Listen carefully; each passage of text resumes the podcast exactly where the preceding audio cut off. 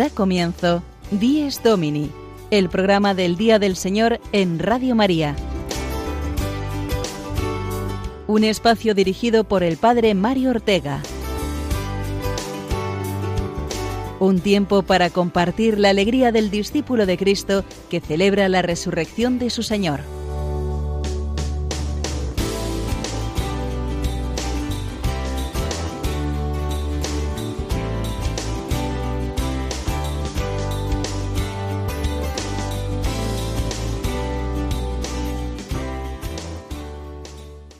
Buenos días y feliz día del Señor, queridos oyentes de Dies Domini.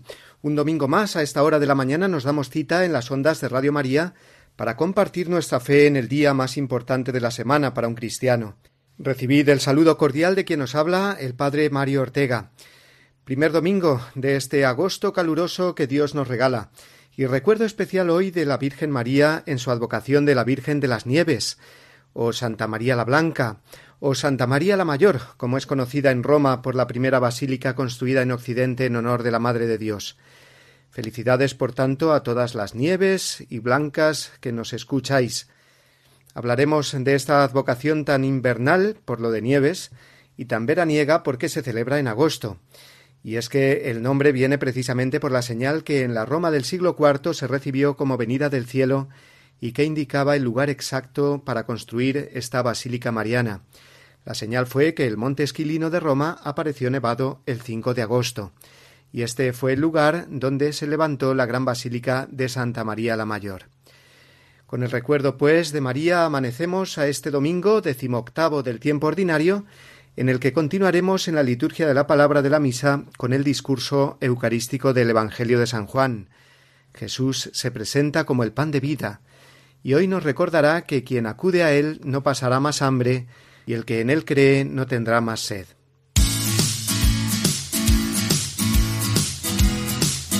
Comenzamos nuestro programa de este 5 de agosto de 2018 y lo haremos con una reflexión sobre los beneficios físicos, espirituales y mentales que proporciona el hacer el Camino de Santiago.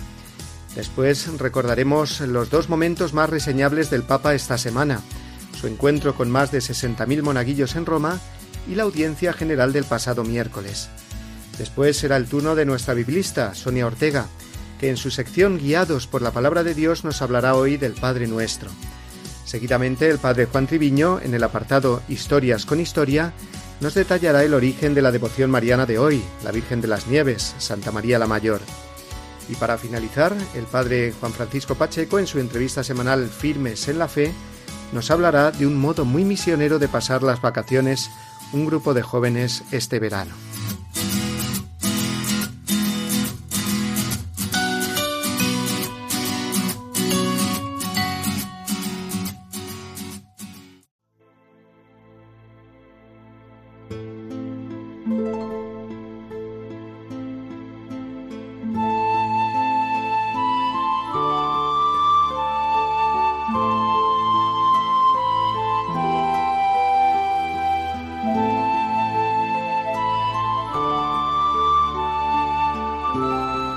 Hace tan solo unos días que celebrábamos la fiesta del apóstol Santiago, y hace también muy poco que se ha hecho público un nuevo estudio científico sobre los grandes beneficios que reporta el Camino de Santiago para la salud física, mental y espiritual de quien peregrina hasta la tumba del apóstol. Estos estudios han sido hechos después de consultar a un millar de peregrinos, antes y después de peregrinar a Santiago, y los resultados arrojan además el dato de que estos beneficios para la salud integral de la persona son duraderos, es decir, pueden cambiar a mejor la vida. En primer lugar, el peregrino aprende a ver la vida como un peregrinar, a acercarse cada día con esfuerzo y superación de dificultades a una meta, a saber lo que es tener una meta y alcanzarla. En nuestro mundo todos caminamos, pero ¿cuántos caminan sin una meta en su vida? El vagabundo camina y camina mucho, pero sin una meta. El peregrino, sin embargo, sabe desde el principio hacia dónde va, y aunque se pierda en algún momento, busca de nuevo la meta y rehace su camino. En el camino de Santiago uno aprende a vivir tanto en soledad como en compañía. Son necesarias las dos cosas, pero vividas no egoístamente, sino como un encuentro. La soledad y el silencio para encontrar a Dios, escuchar su palabra y poder hablarle con libertad interior, sin ruidos.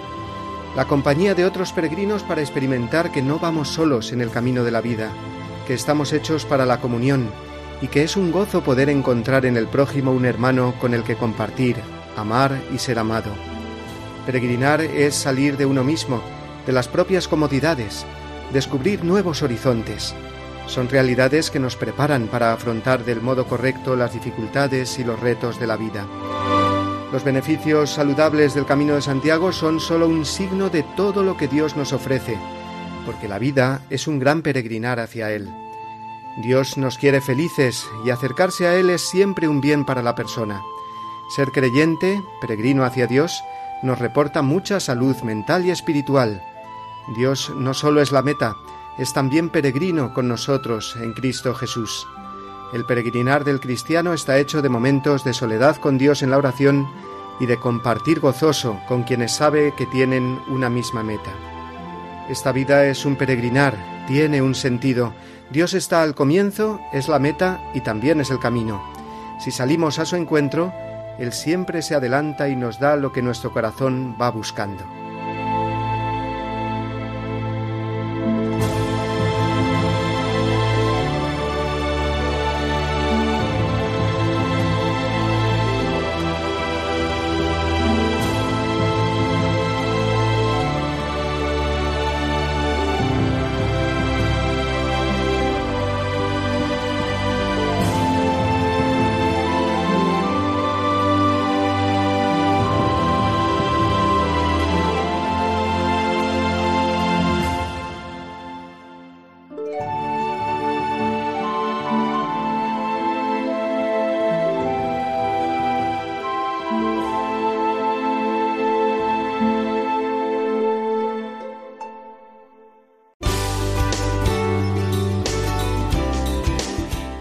Domini, el programa del Día del Señor en Radio María.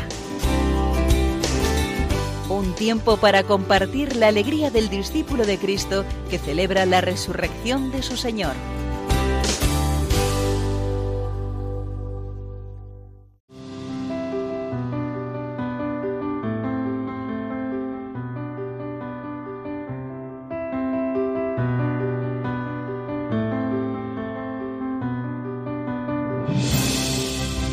Es domingo. Una luz nueva resucita la mañana con su mirada inocente, llena de gozo y de gracia. Es domingo, la alegría del mensaje de la Pascua es la noticia que llega siempre y que nunca se gasta. Es domingo, la pureza no solo a la tierra baña que ha penetrado en la vida por las ventanas del alma. Es domingo, la presencia de Cristo llena la casa, la iglesia, misterio y fiesta, por Él y en Él convocada. Es domingo, este es el día que hizo el Señor, es la Pascua, día de la creación nueva y siempre renovada. Es domingo, de su hoguera brilla toda la semana y vence oscuras tinieblas en jornadas de esperanza. Es domingo, un canto nuevo toda la tierra le canta al Padre, al Hijo, al Espíritu, único Dios que nos salva. Amén.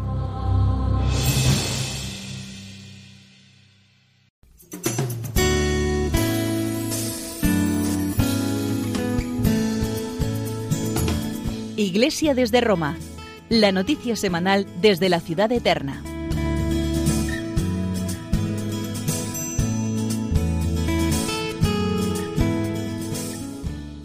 Esta semana se han congregado en Roma más de 60.000 monaguillos procedentes de muchos países y el Papa Francisco los recibió en la Plaza de San Pedro. Tuvieron que soportar una auténtica prueba de resistencia. Desde las tres de la tarde y a casi 35 grados estuvieron esperando a Francisco. Es la decimosegunda edición de la Peregrinación Internacional de Monaguillos a Roma, una tradición que comenzó en el pontificado de Juan XXIII. En su mayoría son jóvenes alemanes, de entre 14 y 23 años, pero también han llegado de otros países como de Estados Unidos, Portugal o Serbia. El Papa apareció en la plaza subido al papamóvil poco antes de las seis de la tarde. Uno de los monaguillos que se dirigieron al Papa le preguntó cómo llegar a la santidad.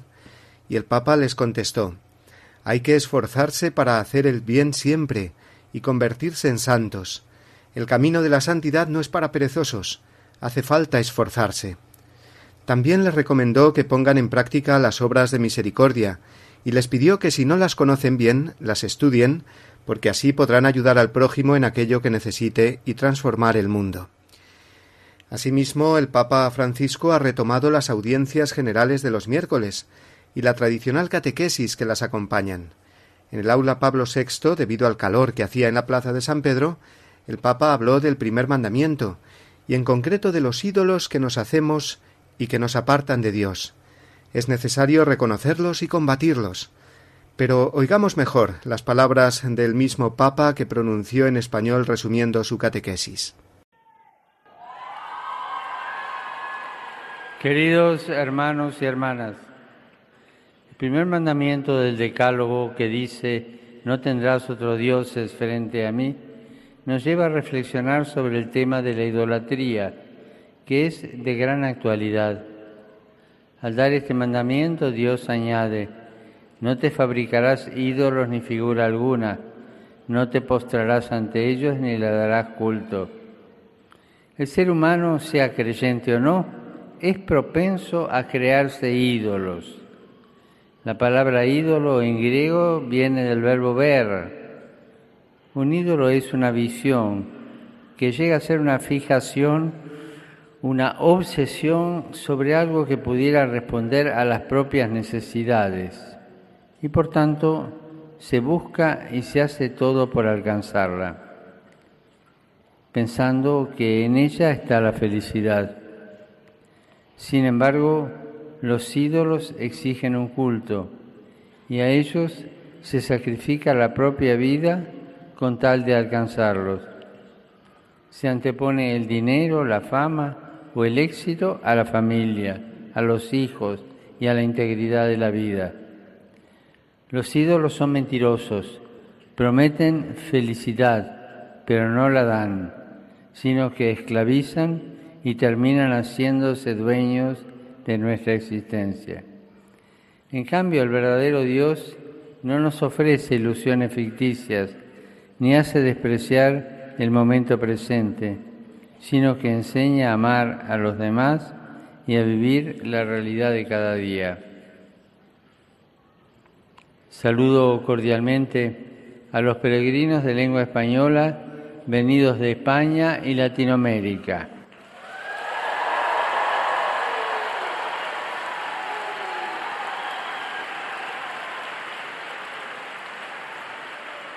Los animo, los animo a que entren en su interior para reconocer y erradicar los ídolos que los tienen esclavizados y en su lugar pongan al verdadero Dios que los hará libres y plenamente felices.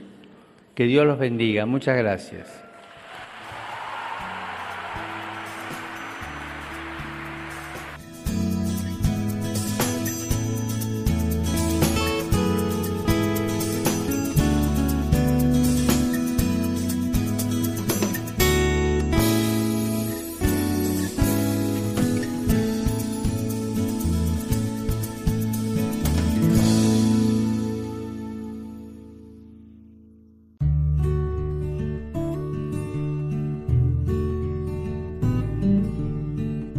La celebración del domingo cumple la prescripción moral, inscrita en el corazón del hombre, de dar a Dios un culto exterior, visible, público y regular, bajo el signo de su bondad universal hacia los hombres. El culto dominical realiza el precepto moral de la antigua alianza, cuyo ritmo y espíritu recoge celebrando cada semana al Creador y Redentor de su pueblo. Catecismo de la Iglesia Católica, número 2176.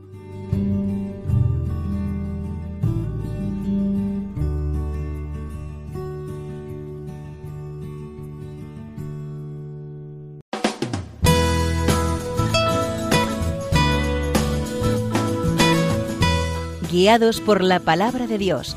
El momento de asomarnos a la Biblia de la mano de Sonia Ortega.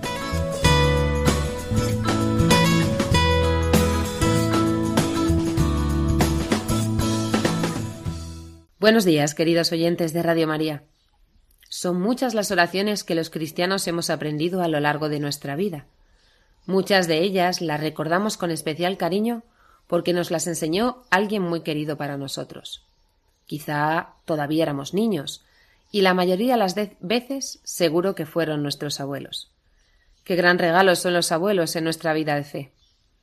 Pues bien, hay una oración concreta que nos enseñó alguien también muy, muy querido. Ya saben a la que me refiero, ¿no? Sí, esa es, la oración del Padre Nuestro que nos enseñó Jesús.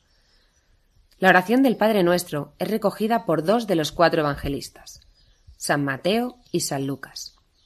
Mateo coloca este pasaje dentro del capítulo 6, que es el capítulo justo después del Sermón de la Montaña, de las Bienaventuranzas. En este capítulo, Jesús sigue instruyendo a sus discípulos y les advierte que tengan cuidado de no practicar su justicia delante de los hombres, para no buscar ser alabados. Les enseña que la limosna y el ayuno se deben realizar en lo secreto, que tu mano derecha no sepa lo que hace tu mano izquierda.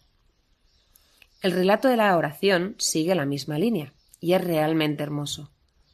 Tú, cuando ores, entra en tu cuarto, cierra la puerta y ora a tu Padre que está en lo secreto, y tu Padre que ve en lo secreto te lo recompensará.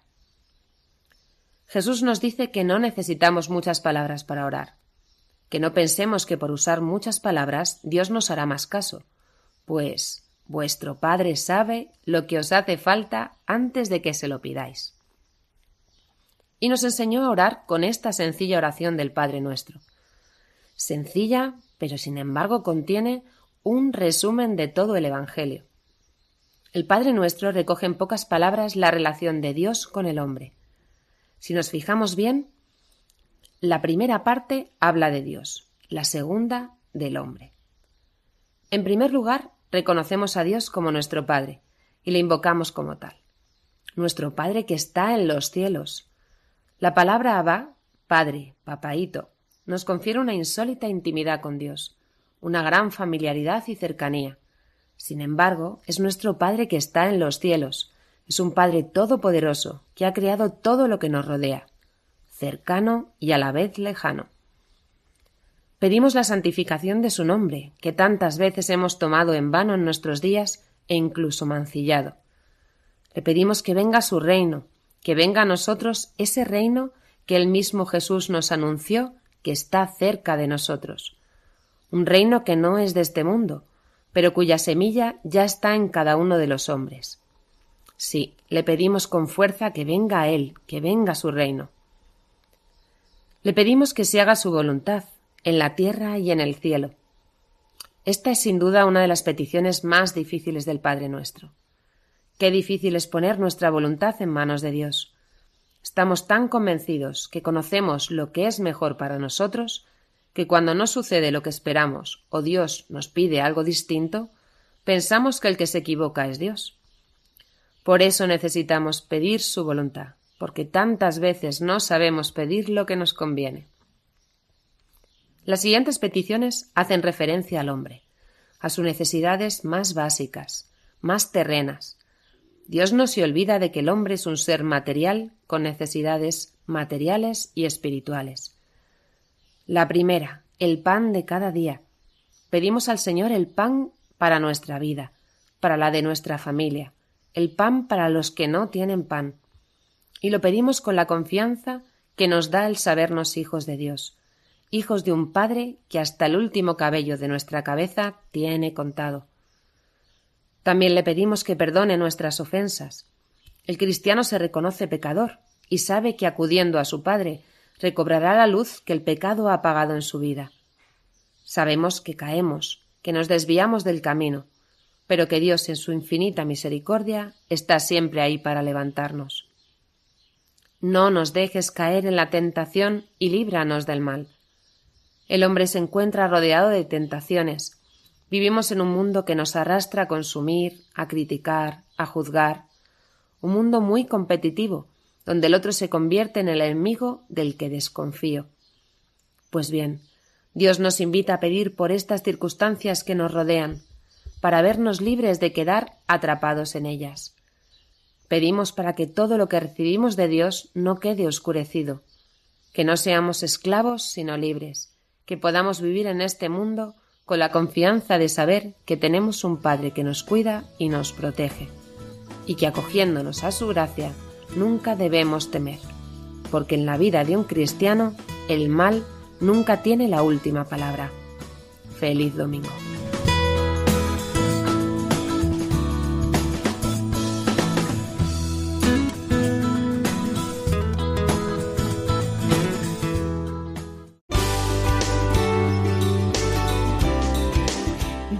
Domini, el programa del Día del Señor en Radio María. Un tiempo para compartir la alegría del discípulo de Cristo que celebra la resurrección de su Señor.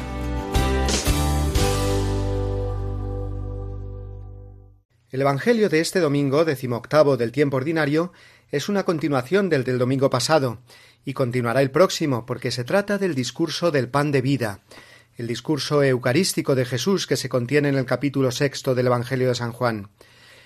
Es un discurso que parte del milagro de la multiplicación de los panes y de los peces que Jesús había realizado el día anterior.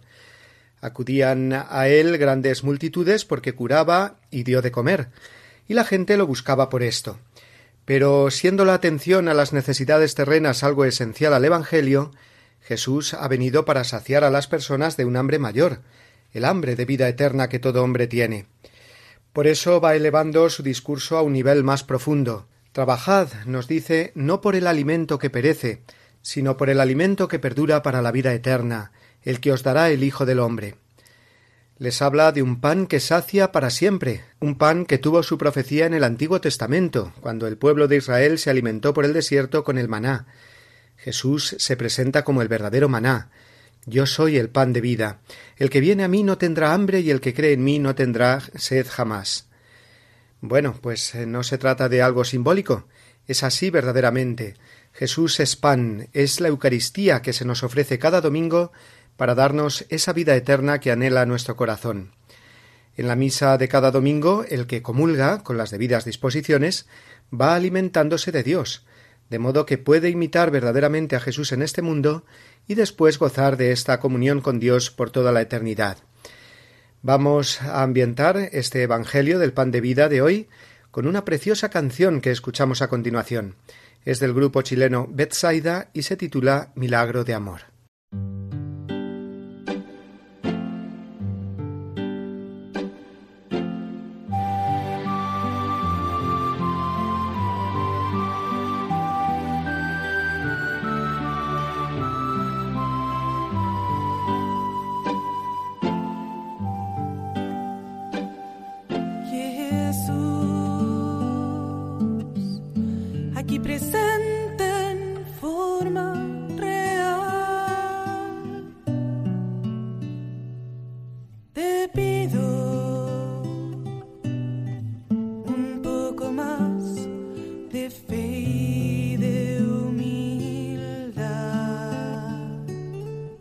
quisiera.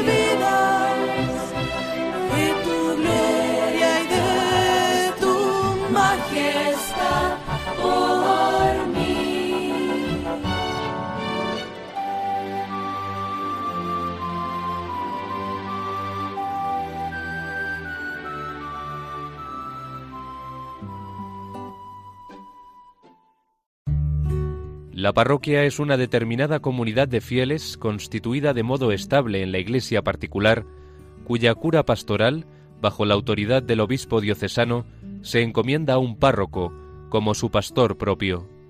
Es el lugar donde todos los fieles pueden reunirse para la celebración dominical de la Eucaristía. La parroquia inicia al pueblo cristiano en la expresión ordinaria de la vida litúrgica, le congrega en esta celebración, le enseña la doctrina salvífica de Cristo. Practica la caridad del Señor en obras buenas y fraternas. Catecismo de la Iglesia Católica, número 2179.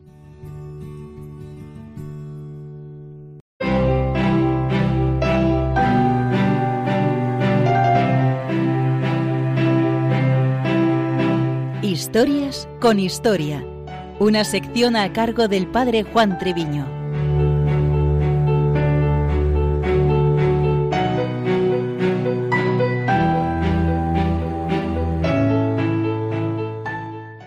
El mes de agosto es un tiempo plagado de advocaciones marianas. Hoy mismo, 5 de agosto, se celebra a la Virgen María bajo su título de Nuestra Señora de las Nieves o la Virgen Blanca. Se trata de una devoción proveniente de Roma vinculada a la Basílica de Santa María la Mayor, cuya historia intentamos resumir. El siglo IV para la historia de la Iglesia supuso un tiempo de fuerte consolidación. Del paso de las catacumbas a la sociedad civil se produjo la construcción de numerosos templos, especialmente en las ciudades principales del Imperio romano. Concretamente el Papa Liberio encargó hacer un santuario en Roma hacia el año 360. El motivo era para agradecer una aparición de la Virgen María que, según la tradición local, se mostró a un patricio local y su esposa, produciéndose una nevada el 5 de agosto en lo alto de la colina del Esquilino. Allí mismo la Virgen habría dibujado el perfil de la Iglesia. Cada año los católicos conmemoraban el hecho milagroso en la fiesta de Nuestra Señora de las Nieves, lanzando pétalos de rosas blancas desde la bóveda en la celebración de la misa. Un momento clave en la historia del templo fue cuando el Papa Sisto III, que rigió entre el 432 y el 440, ordenó la construcción de un nuevo edificio sobre el anterior, dedicado al culto a la Virgen. El motivo surgió ante la grandísima expansión de la devoción mariana motivada por la declaración en el concilio de Éfeso en el año 431 de Santa María como la Theotokos, esto es, la Madre de Dios. El culto a la Virgen, tras ese concilio, tuvo una amplísima difusión que se fue extendiendo particularmente en poner bajo la advocación de Santa María la Mayor las iglesias principales de la cristiandad, particularmente las catedrales, sedes de los obispos. De esa época, del siglo V, la basílica acoge un gran tesoro artístico, un ciclo de mosaicos sobre la vida de la Virgen y la infancia de Cristo, con características del arte romano tardío y la influencia del arte bizantino. El edificio fue acogiendo la evolución posterior del tiempo con diversas restauraciones o ampliaciones entre los siglos XII al XVI. Se añadieron capillas como la Sistina, mandada a construir por Sisto V entre 1587 y 1589. Se custodia una preciosa reliquia, la que la tradición identifica con el Belén de Tierra Santa, la Sagrada Cuna, depositadas hacia el siglo VII, en una zona actualmente en forma de cripta o la capilla Paulina, edificada en tiempos de Paulo V, quien hacia 1605 manda construir un entorno digno para la muy querida advocación romana de la Salus Populi Romani, protectora del pueblo romano, un icono muy venerado debido a que en época del Papa San Gregorio puso fin a una epidemia de peste que asolaba la ciudad. Como curiosidad, es conocida la vinculación de esa basílica con la monarquía española, cuando desde 1647, con el rey Felipe IV, se acordó una colaboración económica y honorífica entre el Cabildo y la Casa Real Española. Otros hechos precedían a esta buena relación, como la donación del primer oro traído de América en tiempos de Carlos V, que se usaría en el dorado del artesonado del techo. Además de lo específico de todo templo católico la basílica forma parte de las cuatro mayores romanas.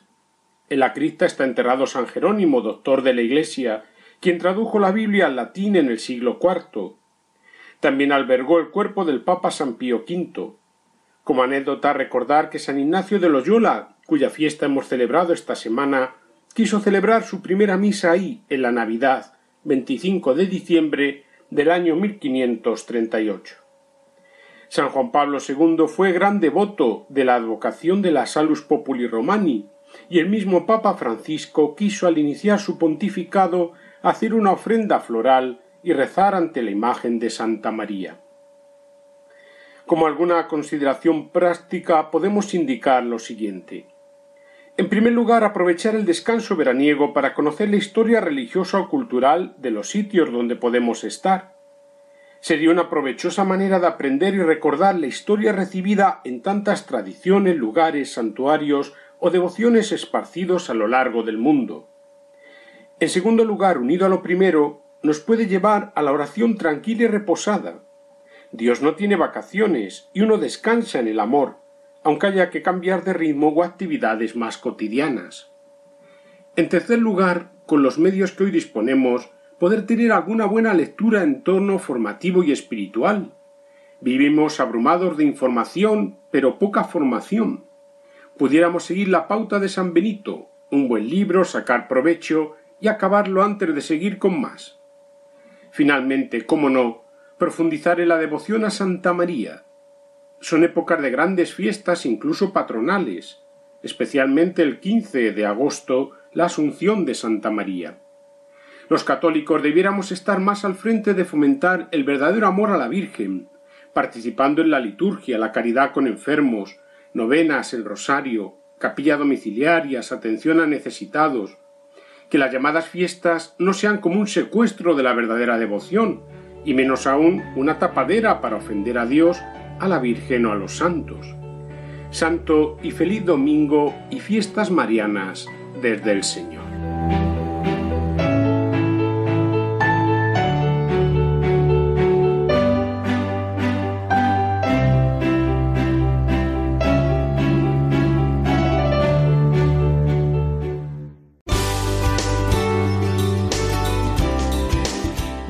Domini, el programa del Día del Señor en Radio María. Un tiempo para compartir la alegría del discípulo de Cristo que celebra la resurrección de su Señor.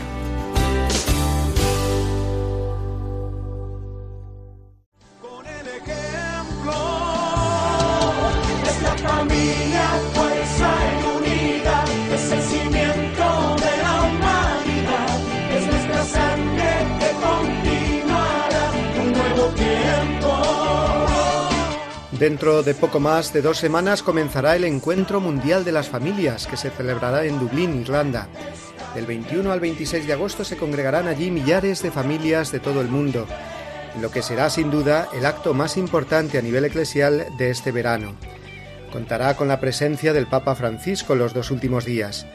Vamos a escuchar dos audios. El primero es la presentación de este encuentro de familias en Dublín e incluye las palabras del cardenal Farrell, prefecto del dicasterio para la familia y los laicos.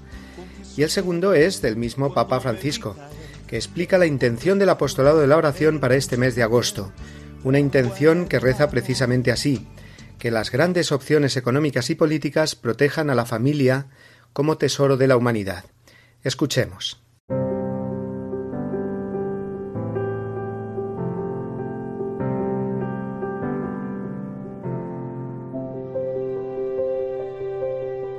Todas las sociedades, todas las personas entienden este vínculo universal, un vínculo que nos une, la familia. Somos hijos e hijas, madres y padres, abuelos y abuelas, tías y tíos, primos, hermanos y hermanas. La vida en familia es todo un desafío, pero también puede ser compartir la mayor ternura y alegría. La alegría del amor experimentado por las familias es también la alegría de la Iglesia. Nuestra Iglesia Católica es una familia de familias.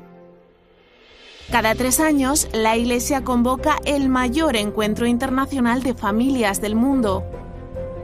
En 2018 se celebrará en Dublín, Irlanda. un lugar acogedor conocido por su larga herencia cristiana.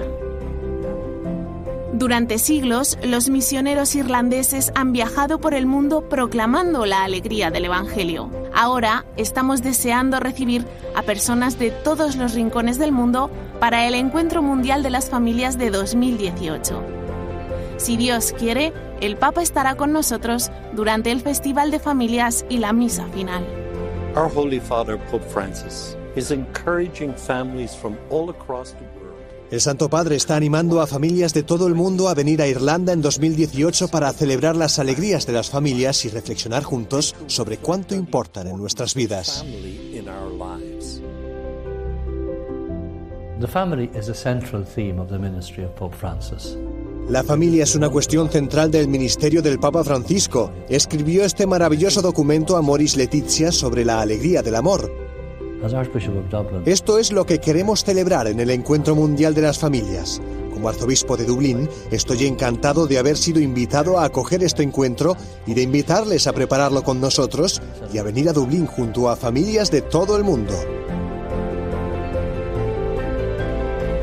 Familias grandes y pequeñas, venid a Dublín para el Encuentro Mundial de las Familias de 2018, donde celebraremos las maravillas, las fortalezas, los problemas y los triunfos de la vida familiar. Una experiencia que cambiará su vida y que les enriquecerá a usted y a su familia.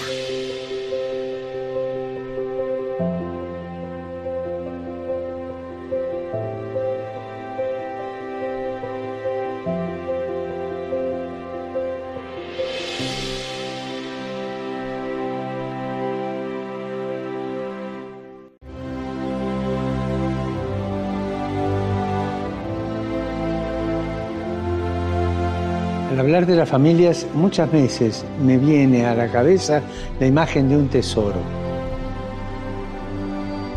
El ritmo de la vida actual, el estrés, la presión del trabajo y también la poca atención de las instituciones puede poner a las familias en peligro. No es suficiente hablar de su importancia. Es necesario promover medidas concretas y desarrollar su papel en la sociedad con una buena política familiar. Digamos, para que las grandes opciones económicas y políticas protejan a la familia como el tesoro de la humanidad.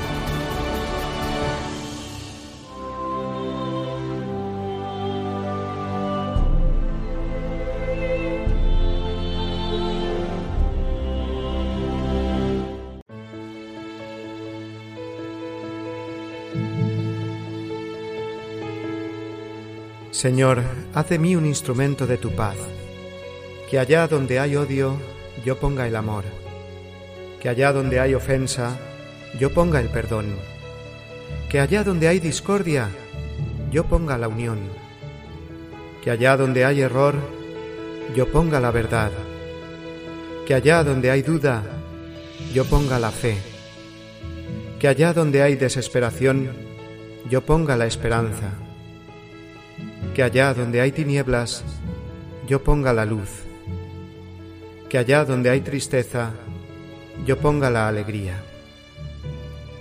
Oh Señor, que yo no busque tanto ser consolado cuanto consolar, ser comprendido cuanto comprender, ser amado cuanto amar, porque es dándose como se recibe, es olvidándose de sí mismo como uno se encuentra a sí mismo, es perdonando como se es perdonado, es muriendo como se resucita a la vida eterna.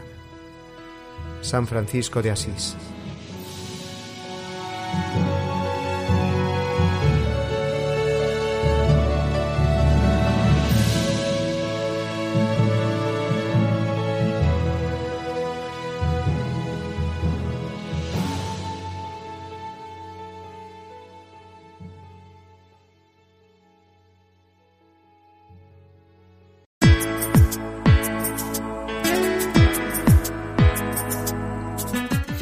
En la fe.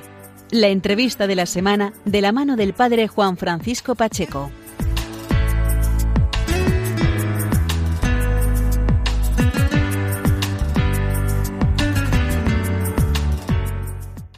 Buenos días amigos de Radio María, bienvenidos una vez más a la entrevista de la semana, Firmes en la Fe.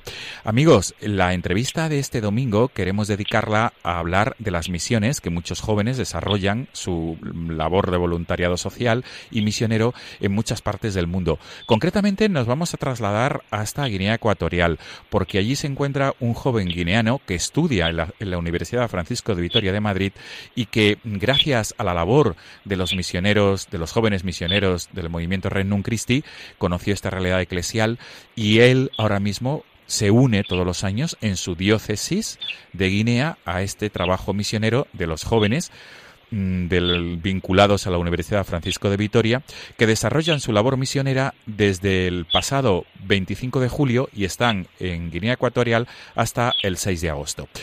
Buenos días, Menene. Buenos días, padre. Mil gracias por atendernos y lo primero de todo, Menene, me gustaría que te presentaras tú mismo.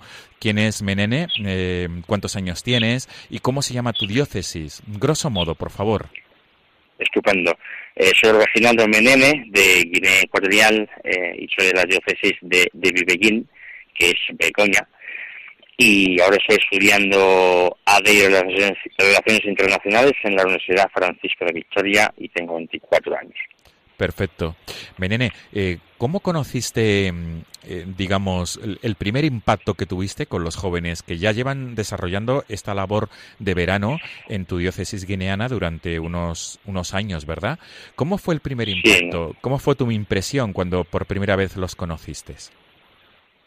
Pues a mí me llamó mucho la atención, y eso era en verano de 2013, mmm, al ver a jóvenes eh, universitarios, incluso de bachillerato como yo, que dejaban, lo dejaban todo, un verano estupendo para estar con nosotros en África con muchos mosquitos, compartiendo con nosotros el año de la fe. Aquello me impactó además muchísimo y es lo que me ha movido en, en esa tarea misionera.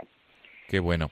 Menene, ¿cómo, ¿cómo, acabas de decir? Dejaron todo para ir a África con muchos mosquitos. Ese, ese matiz de muchos mosquitos, quiero entender que mmm, los jóvenes que están ahí desde el pasado 25 de julio en tu diócesis mmm, están en una realidad de mucha necesidad, ¿no? De, en situación no cómoda, quiero entender, ¿verdad? Materialmente hablando, perdón. Sí, evidentemente la, la, las condiciones del entorno eh, no no, no ayudan mucho. Eh, estamos hablando de, de un riesgo de, de, de, paludismo altísimos con eso de mosquitos y que a nivel material pues la gente no lo está pasando bien, o sea que se acierta completamente. Claro. Menene, ¿cómo es la labor misionera que están llevando a cabo los jóvenes? Llegaron, si no me equivoco, el pasado 25 de julio, ¿verdad? A la capital, a Guinea, sí, a Malabo. Sí, efectivamente. Llegaron el 25 de julio a la, a la capital y luego el 26 pues es cuando han llegado aquí a, a Bibellín, que es, como se dice, la tierra, su tierra de misión. Eh, ahora mismo lo que llevamos haciendo eh, son en Cineforum por las tardes, eh, películas, por ejemplo, la de San Pablo o María Magdalena, ¿no? y, y el sacerdote que, que nos acompaña, que es el padre Borja, y las dos consagradas, Paulina y Cristina, que es una chilena y la otra mexicana, pues nos están de alguna manera eh, explicando o sacando las ideas de vida que, eh, que podemos encontrar en esas películas ¿no? que estamos viendo y yo eh, yo creo que los jóvenes por lo que estoy viendo pues están están están muy contentos y les está marcando toda la experiencia también estamos yendo a las familias a las a las a las casas para tener ese contacto de tú a tú eh, con la realidad social incluso con la realidad personal de cada, de, de, cada persona, ¿no? Para que nadie te cuente ya que, que en las, en las de Beín se vive, no sé, como tú mismo lo ves, y eso pues se hace evidentemente sacar tus, tus, tus conclusiones o hacer tu propio, tu propio análisis. También estamos haciendo un refuerzo escolar para chicos de bachillerato y de eso, que aquí es ESBA, Educación Secundaria Básica, en Matemáticas Física, Química y Lengua Española, ¿no? que son las, las, las actividades. Y, luego estamos yendo a las casas um, para anunciar o para hablarles de las actividades que organizamos en la, en la, en la parroquia. Como hemos dicho, refuerzo escolar, adoraciones, eh, que es All Night en el, en el idioma propio del, del movimiento, y siempre les decimos que les invitamos a todas estas actividades de parte del obispo, porque somos la extensión de su mano, ¿no? de su pastoral en la, en la, diócesis y yo creo que la gente nos está recibiendo que con muchísima alegría porque aquí no hay ningún problema si tú entras a la casa de uno, al contrario, se emociona, quiere que juegues con sus chicos y tal, y además, aparte de ese cineforum y, y de fuerza escolar y oraciones, también eh, estamos dando catequesis a chicos, ¿no? Eh, y eso también ayuda muchísimo, ¿no? Y las familias, como digo, las veo, las veo muy contentas y espero que podamos seguir esa misma línea de buen ambiente de aquí al 6 de agosto, ¿no? Que duran las misiones. Qué bueno. Menene, y por tanto, la población de tu diócesis, eh, agradecidos y sobre todo mm, deja huella esta labor que, que, están desarrollando los jóvenes universitarios españoles junto, junto contigo también y con otros jóvenes de tu diócesis, sí. ¿verdad? Sí, sí, de, está dejando huella. Eh, y lleva dejando huella, porque como bien dijo, decía usted hace poco, la tarea misionera del movimiento de crisis empieza aquí desde el 2013 y, y, las familias ya saben más o menos que, eso eso eso eso tiene tiene mucho de positivo no si no creo que ya no ya no seguiríamos con esta misión no como dice el evangelio ayer donde no te reciban pues te sacudes el de los pies no yo creo que el hecho de que estemos ya por el quinto año en Guinea Ecuatorial haciendo esta misión pues es porque es porque la es porque la gente nos recibe no y, está muy agradecida no y, para mí es una es una satisfacción no personal porque yo soy de aquí y vengo ahora de España y, y, y soy con gente y la gente ve que su trabajo pues efectivamente su servicio pues tiene una reciprocidad que es este agradecimiento no y al final eh, espero que este grupo también se lleve como nosotros eh, las mochilas cargadas ¿no? De, de, lo que final aquí la gente te da ¿no? Claro. que como es que este pobre que no tiene nada pero al final le ves un muy muy hospitalario que es un poco la idiosincrasia que de, de, de, la zona ¿no? ese no tiene nada pero me ofrece todo de eso cuando entramos a las casas eh, lo primero que a algún a, a cualquiera a todos se les ocurre es ofrecernos algo de comida. Esa es, esa es la, la, digamos, la ley madre de las familias en, en, este, en esa diócesis, ¿no? Pero bueno, eh, tú que mis amigos se llegan de España, pues a no ser que tienes este corazón muy bien en su sitio, pues evidentemente puedes no querer comer.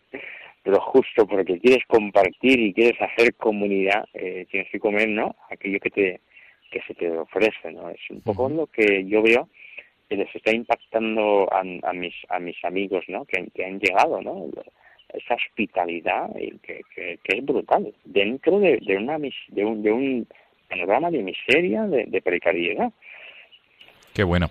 Menene, para ir concluyendo, ¿cuál es tu mensaje en esta mañana de domingo para los oyentes que nos estén siguiendo a través de la radio o luego posteriormente a través del podcast del programa?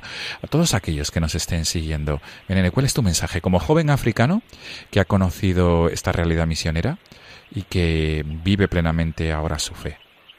Yo diría que todos tenemos algo allí, en el corazón no sé dónde, pero que nos habla, ¿no?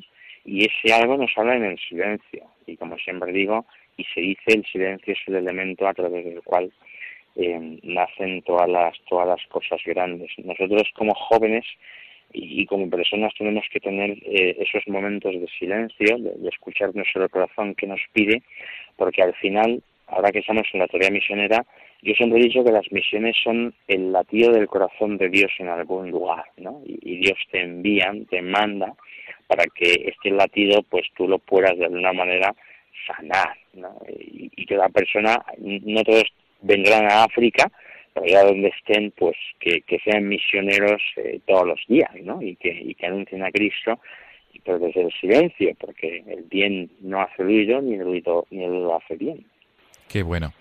Pues Menene, joven africano de la diócesis de Ebe Bijin, gracias por atendernos en esta mañana de domingo y sobre todo todo lo mejor para el fruto misionero de estos días en tu diócesis junto con todos los jóvenes de la Universidad Francisco Vitoria y todos aquellos también vinculados con, el movimiento Renum Christi que estos jóvenes, todo lo mejor para ese trabajo de jóvenes que están trabajando en tu diócesis de Guinea Ecuatorial. Menene, mil gracias y feliz día del Señor. Muchísimas gracias, Padre. Feliz día también a usted y que recen por nosotros para esa labor misionera. Por supuesto, esto es lo que trasladamos a todos los oyentes de Radio María. Oraciones por la labor misionera de tantos jóvenes que están esparcidos por todo el mundo durante este verano y que están llevando a cabo esa expansión de la fe. Mil gracias, Menene. Muchísimas gracias, Padre. Hasta pronto. Un abrazo. Hasta luego. Un abrazo. Amigos de Radio María, nos volvemos a encontrar la próxima semana, Dios mediante. Hasta entonces, feliz día del Señor.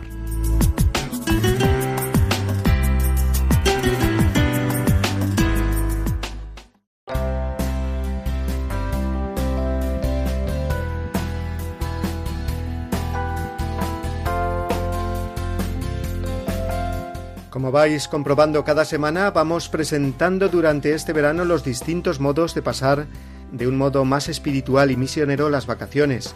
Y con esta entrevista de hoy del Padre Pacheco hemos tenido un buen ejemplo de vacaciones misioneras. Llegamos ya, amigos, al final de nuestro programa de este domingo decimoctavo del tiempo ordinario y se nos abre una semana muy intensa en cuanto a celebraciones litúrgicas se refiere.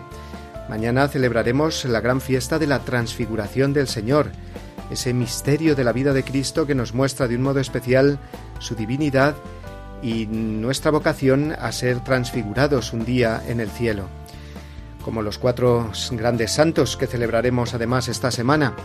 El miércoles, Santo Domingo de Guzmán, uno de los santos españoles más universales, fundador de los dominicos. El jueves, Santa Teresa Benedicta de la Cruz, Edith Stein, la gran filósofa conversa alemana, que se hizo carmelita, murió mártir y fue declarada por San Juan Pablo II patrono de Europa. El viernes, otro santo muy especial, San Lorenzo, diácono y mártir. Y el sábado, para cerrar una semana de grandes santos, Santa Clara de Asís, la gran compañera en el camino de la santidad de San Francisco. Pues con la intercesión y la compañía de estos santos que celebramos esta semana, nos despedimos hasta el domingo que viene. No sin antes enviaros desde aquí a toda la familia una bendición enorme. Feliz semana a todos amigos.